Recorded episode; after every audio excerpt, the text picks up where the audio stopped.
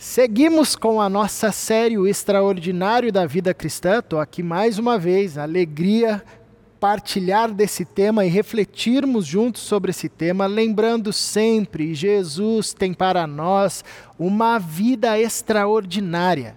Por isso, meu irmão, minha irmã, não se acomode numa vida normal, numa vida natural, não se acomode a uma vida ah, religiosa. O que Jesus tem para nós, da parte de Deus, por meio do seu Santo Espírito, é uma vida extraordinária. E nós até aqui já destrinchamos muito dessa vida. Se você não assistiu às outras pregações, depois você corre lá no YouTube, no canal da, da Iba Viva e assiste às outras pregações. E nós já estamos vendo e percebendo como essa vida extraordinária muda a nossa forma de nos relacionarmos com o próximo, como lidamos com sentimentos como a ira, como o ódio, coisas que não devem mais ocupar o nosso coração. Nós aprendemos também como é que nós relacionamos agora com o nosso olhar, o que nós devemos desejar e um novo novo coração que nós ganhamos da parte de Deus e como isso ah, muda a nossa forma de nos relacionarmos com, os, com o nosso próximo,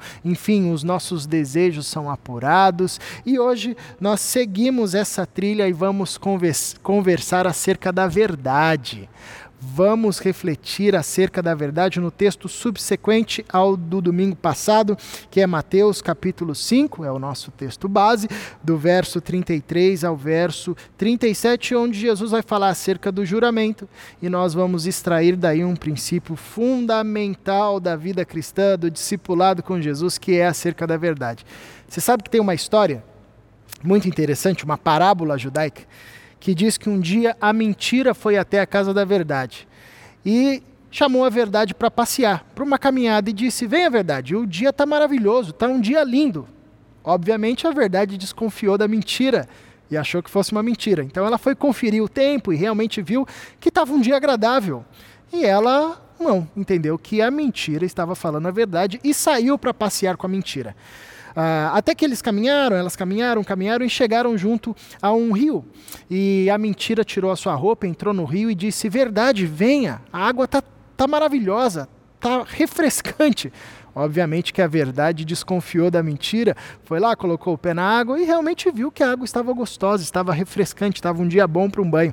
A verdade também tirou a sua roupa e entrou junto no rio, junto ao rio, com a mentira. Logo que ela estava se banhando, a mentira saiu do rio, vestiu as roupas da verdade e fugiu. A história diz que a verdade furiosa saiu correndo nua, sem as suas roupas, atrás da mentira. E quando os homens, quando as pessoas viram a verdade nua, eles se escandalizaram e ficaram com raiva da verdade e a expulsaram dali. A verdade volta para o rio e se esconde ali, nunca mais sai, porque ela percebe que o mundo prefere a mentira transvestida da verdade do que a verdade nua.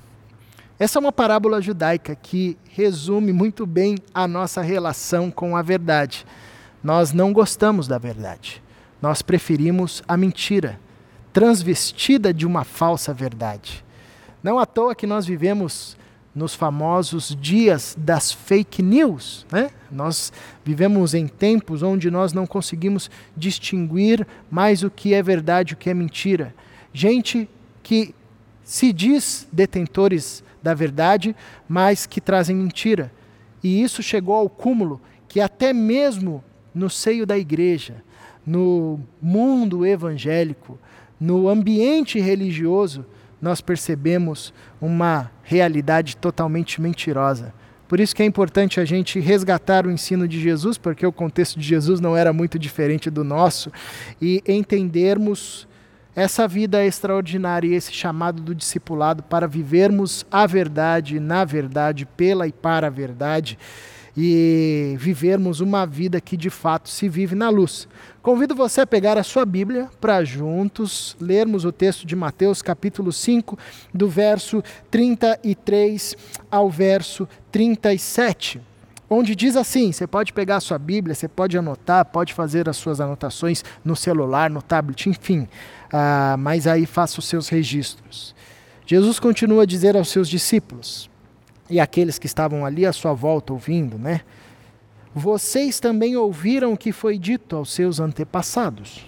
Não jure falsamente, mas cumpra os juramentos que você fez diante do Senhor. Mas eu lhes digo: não jurem de forma alguma, nem pelos céus, porque é o trono de Deus, nem pela terra, porque é o estrado de seus pés, nem por Jerusalém, porque é a cidade do grande rei. E não jure pela sua cabeça, pois você não pode tornar branco ou preto nenhum fio de cabelo, seja o seu sim, sim e o seu não, não, o que passar disso vem do maligno. Bom, esse é um texto conhecido, um texto bastante conhecido da gente. E Jesus está ali agora com seus discípulos, ensinando-os e esses ensinamentos também chegam a nós e cabem a nós, porque somos discípulos de Jesus. E ele vai ensinar acerca do juramento. E os seus discípulos param para ouvir o que, que o mestre de Nazaré, Jesus, o Filho de Deus, tem a dizer acerca desse tema que era um tema comum da vida ah, do povo de Israel, da vida religiosa. E Jesus começa com a sua sentença inicial, que era também comum naquele tempo os mestres usarem: Vocês também ouviram o que foi dito aos seus antepassados. Ou seja, Jesus faz esse movimento de ir lá para a lei, de trazer Moisés para a conversa e lembrar aos seus discípulos do que a lei já tinha revelado. E o que Jesus traz à mesa para a conversa e para a discussão e para ampliar o entendimento dos seus discípulos, porque vamos lembrar, aqui também Jesus está ensinando os seus discípulos a lerem a Bíblia do jeito certo. Ler a Bíblia não, só, não é só o exercício de pegar, abrir o texto e ler as palavras, somar as palavras, combinar as palavras. Não. Existe um jeito certo de ler a Bíblia. E aqui no Sermão da Montanha, Jesus está ensinando seus discípulos a não lerem a Bíblia como os fariseus, superficialmente, mas a entenderem o espírito da lei, o cerne das Escrituras. Vocês também ouviram o que foi dito aos seus antepassados: não jure falsamente, mas cumpra os juramentos que você fez diante do Senhor. Jesus então traz aqui o tema do juramento, como fez com a questão do adultério, do divórcio, como fez anteriormente com a questão do, do não matarás, enfim. Ah, e Jesus aqui ele não traz uma lei específica, mas ele faz um compilado de leis. Né? No Antigo Testamento, por exemplo, Levítico 19, 12, a gente encontra o seguinte: Não jureis falso pelo meu nome, pelo nome do Senhor. A gente também sabe que era um mandamento bíblico não usar o nome do Senhor em vão. Né? No, em Números 30, verso 2, quando um homem fizer um voto ao Senhor, não o violará. Deuteronômio capítulo 23, verso 21. Quando fizeres algum voto ao Senhor teu Deus, cumpra rápido. Esses mandamentos, Jesus faz um compilado e traz essa ideia, né? Os seus antepassados ensinaram para vocês. Isso é uma tradição entre vocês, isso é um mandamento entre vocês. Não jure falsamente, mas cumpra os juramentos que você fez diante do Senhor. Jesus está relembrando aos seus discípulos que a própria lei, o Antigo Testamento, a, a prática comum e o ensino de Deus para o povo é, acerca do juramento era que o juramento não deveria ser feito, mas se fosse feito, não era algo recomendado, mas se fosse feito, que se cumprisse. Quando uma pessoa jurava, jurava por algo que era maior do que si. Jurava por Deus ou por algo que ah, ali representasse algo santo e divino, sagrado. E a recomendação bíblica para o povo de Deus era: olha, não faça um voto, mas se você o fizer, cumpra. Jesus está relembrando, ensinando aqui aos seus discípulos sobre o juramento e fazendo uma compilação das recomendações do Antigo Testamento, relembrando que o juramento, o voto, era algo sério diante de Deus e diante do povo. Então, pensasse se duas vezes ao se fazer um juramento ou se fazer um voto. Mas se isso fosse feito, se essa prática fosse feita, que fosse cumprida. Que o nome de Deus fosse zelado. Então Jesus relembra aos seus discípulos a seriedade sobre isso e como a lei já não recomendava a prática de juramento. Por quê? Porque o juramento em si já é uma denúncia. E já é uma denúncia da falibilidade da palavra, de que a palavra é falível. Bom, se eu digo uma coisa e eu preciso jurar e eu preciso empenhar algo maior do que a minha palavra, eu já estou dando todos os sinais de que a minha palavra só não basta. E isso é uma denúncia, uma denúncia de que a palavra foi comprometida. E você sabe que a Bíblia aponta a palavra como algo essencial à vida. Não à toa que o mundo surge por meio da palavra. E disse Deus: haja luz. Não à toa que a rebelião humana acontece por meio da palavra da serpente que deturpa a fala de Deus e seduz o primeiro casal.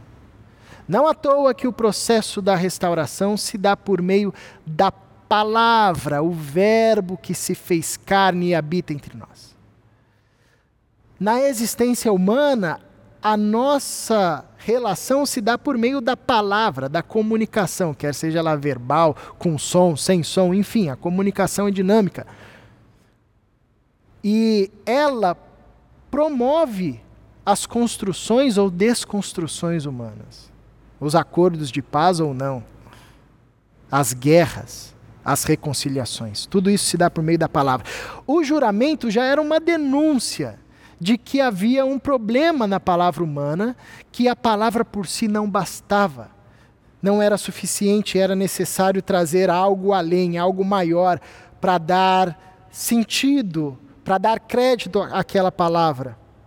E sabe qual é o problema disso? Que com a prática do juramento, o juramento se tornou uma espécie de sombra, onde a mentira encontrou ali um abrigo. Porque já denunciava algo dúbio e uma possibilidade de cumprir e não cumprir, e a mentira viu nisso espaço para crescer e foi o que aconteceu. O juramento, que era de alguma forma uma recomendação a não ser usado e que denunciava a falência da palavra humana, foi se tornando uma prática uma prática comum e uma prática agora autorizada pelos religiosos. No contexto religioso de Jesus, o juramento era muito comum e os fariseus deturparam a recomendação bíblica, como Jesus bem relembra aqui nessa compilação, dizendo: olha, é, a questão não é assim o juramento. Você pode jurar, você pode fazer um voto. Agora, o que você não pode é colocar o nome de Deus nesse juramento. Porque se você coloca o nome de Deus nesse juramento, então você tem que cumprir. Agora, se você faz um juramento e um voto, sei lá, pelo santuário, pelo altar ou por qualquer outra coisa que não seja tão sagrada, você fica livre do compromisso de cumprir. Ou seja, os religiosos e a religiosidade da época de Jesus, eles foram copitados pela mentira. E aquela lei que tinha sido dada por Deus, se tornou agora instrumento de propagação da mentira por causa de uma deturpação no entendimento e no ensinamento. Então, você não precisa manter a sua palavra, a sua palavra empenhada, dada, desde que você é, não use o nome de Deus. Agora, se você usou o nome de Deus alguma coisa sagrada, então aí, meu amigo, você vai ter que cumprir a sua palavra. Veja que coisa maluca que não tem nada a ver com o que Jesus ou o que as Escrituras se propunham a ensinar acerca de Deus. Então, Jesus traz aqui o tema do juramento, relembrando a seriedade dessa temática, como a lei já trabalhava e já não recomendava o juramento, mas se você fizesse um voto ou jurasse, que você cumprisse. E também ah, relembrando a denúncia que o próprio juramento sinalizava acerca da falência da palavra humana. É por isso que Jesus diz aos seus discípulos: Mas eu lhes digo, não jurem de forma alguma. E aqui Jesus traz Moisés num primeiro momento e agora ele diz: Eu vou ensinar vocês a ler a Bíblia. Eu vou ampliar o olhar de vocês. Eu vou relembrar o que foi negligenciado e esquecido pelos mestres de Israel. Não jurem. Não é que Jesus está anulando o que o Antigo Testamento falava acerca do juramento, porque, como eu disse, ele não, ele não recomendava e, se fosse feito, que fosse levado a sério. Jesus está aqui aprofundando o cerne da lei, confrontando o falso ensinamento dos mestres de Israel, que diziam: ah, não, você não precisa cumprir a sua palavra, desde que você não envolva o nome de Deus no seu negócio. Os religiosos usavam isso como uma espécie de cheque sem fundo, né? Desde que você não desse esse cheque, sei lá, para o templo, né? Você poderia dar para as outras pessoas como um cheque sem fundo, mas não coloca o nome de Deus nisso. Mas Jesus é radical no sentido de ir na raiz e, e diz aos seus discípulos: Não jurem de forma alguma, nem pelos céus, porque é trono de Deus, nem pela terra, porque é o estrado de seus pés, nem por Jerusalém, porque é a cidade do grande rei e não jure pela sua cabeça, pois você não pode tornar branco ou preto nem um fio de cabelo. Interessante que aqui Jesus está ah, aprofundando o olhar dos seus discípulos acerca não apenas da recomendação de Deus sobre o juramento, da recomendação da lei sobre o juramento, mas também Jesus está ensinando aos seus discípulos acerca da pequenez humana, acerca da grandiosidade de Deus. Porque é interessante perceber que nesses versos, Jesus fala sobre Deus. Jesus denuncia o falso ensino dos fariseus, relembra a pequenez humana diante da grandeza de Deus. Os fariseus haviam deturpado essa lei, entendendo ou achando que colocar o nome de Deus na frase no juramento prejudicava. Mas colocar outra coisa, o santuário, o altar, não, tudo bem, está liberado. Porque aquilo não tem nada a ver com Deus, né, na cabeça deles. Mas quando você vai para Mateus, capítulo 23, do verso 16 ao verso 22, Jesus confronta fortemente os fariseus, a hipocrisia dos fariseus, e relembra, meu amigo, tudo pertence a Deus. É o que Jesus diz nesse verso anterior que nós lemos: Não jurem nem pelo céu, nem pela terra, nem por Jerusalém. Jesus está ensinando aos seus discípulos que não há nenhuma palavra que seja dita, que não seja dita diante de Deus, pela graça de Deus, para Deus, tudo que existe só existe porque existe em Deus, como diz em Atos 17, nele nós vivemos, nos movemos e existimos. Não existe nada na realidade que não esteja em Deus, sustentado por Deus. Então é uma ingenuidade ou um mau caratismo mesmo achar que não colocar o nome de Deus no juramento vai fazer com que aquele juramento não seja ah, baseado em Deus. Por isso que Jesus diz: não jurem. Não jurem nem pelo céu, nem pela terra, nem por Jerusalém, porque tudo pertence a Deus. Tudo pertence a Deus.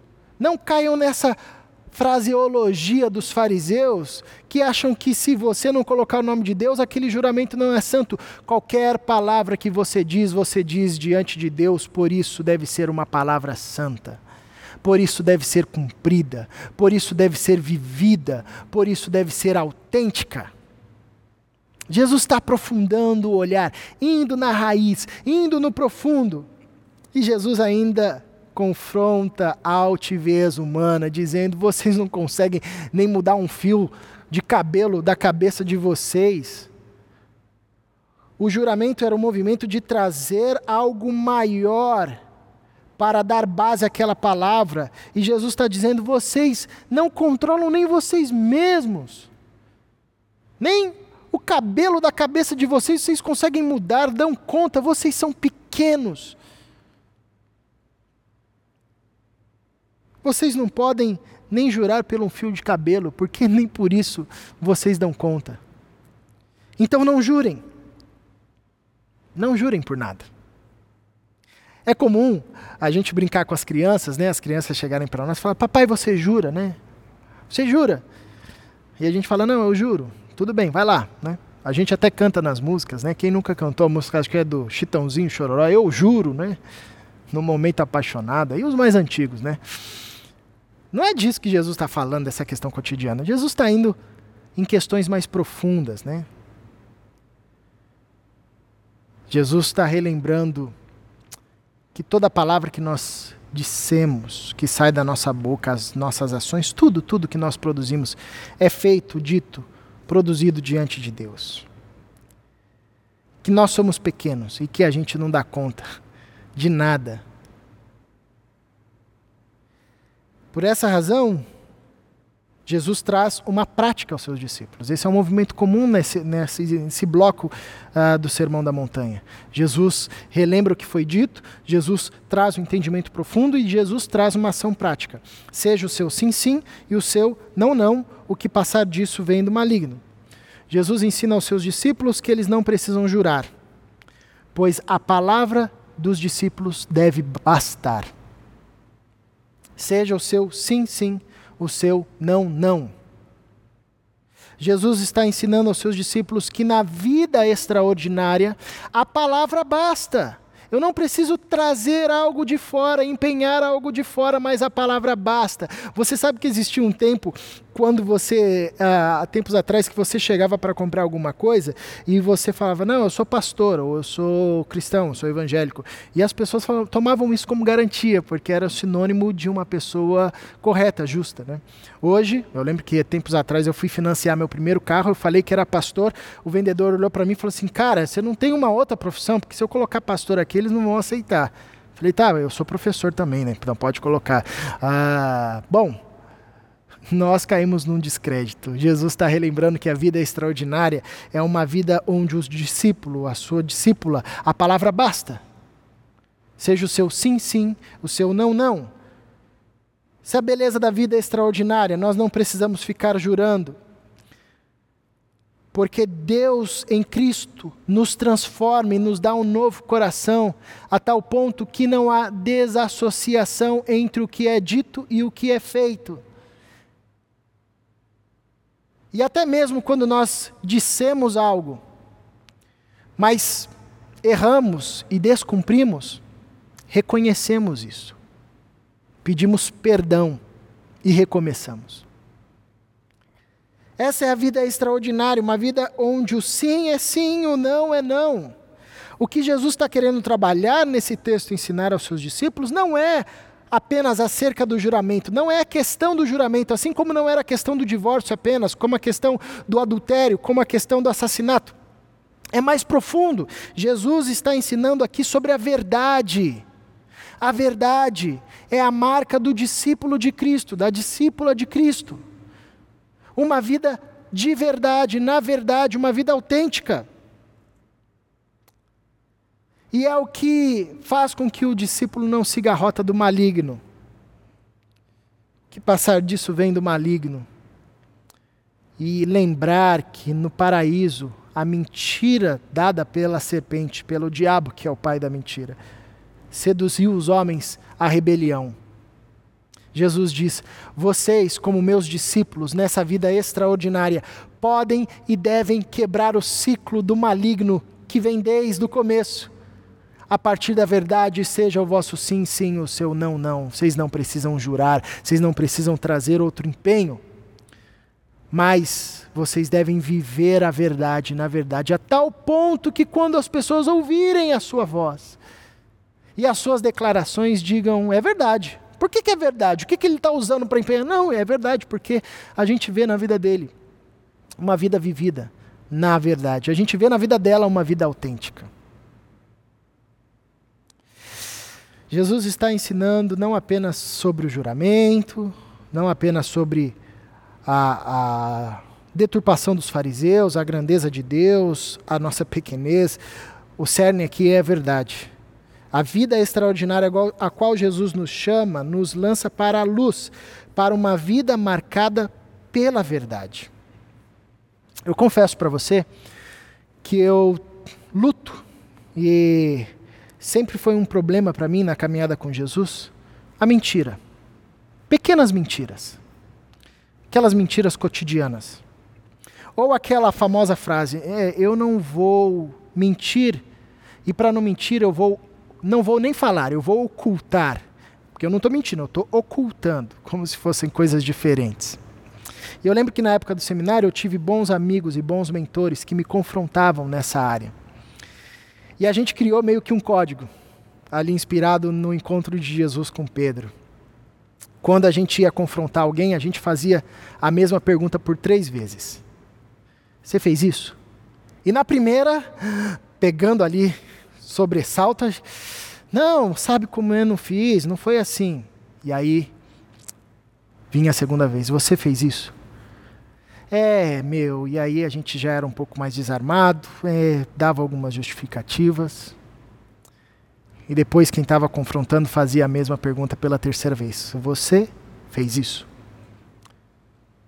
E aí eu lembro de muitas vezes entender o movimento e falar a verdade, com muita dor.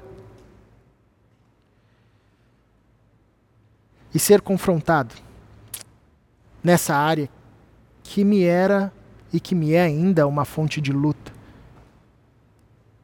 E um, eu lembro de um texto que impactou muito meu coração, um texto conhecido, João capítulo 3, do verso 19 ao verso 21. Às vezes a gente para em João 3,16. E esse texto me confrontou e abriu o meu entendimento acerca da vida extraordinária. João diz o seguinte acerca de Jesus: Este é o julgamento, a luz veio ao mundo, mas os homens amaram as trevas e não a luz porque as suas obras eram más, quem pratica o mal odeia a luz, e quem não se aproxima da luz, temendo que suas obras sejam manifestas. Mas quem pratica a verdade vem para a luz, para que se veja claramente que as suas obras são realizadas por intermédio de Deus. Deus em Cristo Jesus nos chama para uma vida autêntica e essa vida extraordinária. E eu fico imaginando como é bem-aventurado quem tem uma vida autêntica, quem não precisa lançar mão da mentira, quer seja ela grande, quer seja ela pequena, alguém que pode trazer a sua vida para a luz, como isso é libertador. A psicologia já comprova para a gente que a mentira custa anos da nossa existência. Envelhece os nossos ossos, as nossas emoções. Viver uma vida de mentira, de máscaras, diante de Deus, diante do próximo, nos lança para um isolamento constante. E Jesus nos chama para uma vida extraordinária, onde o nosso sim é sim, onde o nosso não é não, onde nós vivemos uma vida autêntica e somos bem-aventurados porque não precisamos esconder nada de ninguém, nem de Deus e nem do próximo. É isso que Jesus chama os seus discípulos, é para essa vida extraordinária que Jesus nos convida e ele deseja fazer essa vida florescer em nós por meio do seu Santo Espírito. Isso não é fruto da força humana, mas é o um milagre da transformação, da conversão, do Espírito de Deus habitando em nós. Essa é a vida extraordinária. Por fim, eu termino com as palavras de Dietrich Bonhoeffer, pastor e teólogo alemão, no seu livro Discipulado, que vale muito a pena ler. Ele diz assim: Verdade para com Jesus não existe sem verdade para com os seres humanos. A mentira destrói a comunhão, a verdade, porém, acaba com a comunhão falsa e cria a verdadeira fraternidade. Não há discipulado de Jesus sem uma vida na verdade, revelada perante Deus e os seres humanos. Na comunidade dos discípulos, discípulas de Jesus, a verdade deve imperar, as máscaras devem cair, as fantasias devem ser deixadas de fora o nosso sim deve ser sim, o nosso não deve ser não. Mas essa é uma luta, porque a mentira transvestiu-se de verdade e nós preferimos a mentira transvestida de verdade do que a verdade nua. Nós estamos em tempos sombrios, onde homens que se dizem homens de Deus e que falam em nome da verdade proferem mentiras. Inclusive, usam textos como a verdade vos libertará e vivem uma vida do maligno, uma vida proferindo mentiras, ceifando vidas, quer no meio religioso, quer no meio político, quer nas nossas esferas mais próximas. A vida extraordinária de Jesus aos seus discípulos é uma vida vivida na verdade. E quão libertador é viver na luz. Quem ama Cristo detesta as trevas e vem para a luz para que as suas obras sejam expostas, e isso dói, mas o Espírito Santo nos conduz para isso. e nos liberta. Mas quem ama as obras do maligno detesta a luz e vai para a escuridão. Seja o vosso sim, sim, o vosso não, não. O que passar disso provém do maligno. Nós, como discípulos de Jesus, podemos quebrar o ciclo do mal com a verdade. Essa é a vida extraordinária de Jesus para nós. Vivamos, pela graça de Deus, essa vida extraordinária, vivida na verdade, vivida na luz, uma vida autêntica e libertadora. Que Jesus nos abençoe.